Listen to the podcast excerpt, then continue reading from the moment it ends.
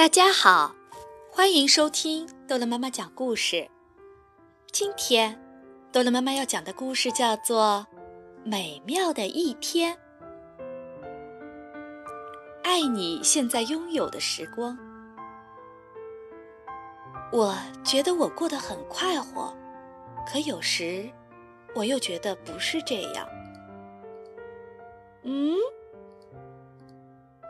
啊，比如说。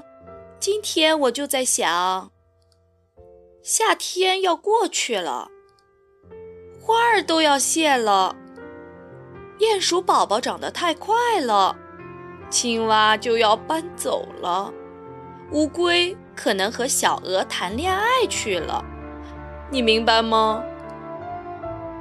当然，这是多美妙的一天，可是最重要的是现在。你要和我一样的快活。嗯，多美的夕阳！我想，这确实是美妙的一天啊。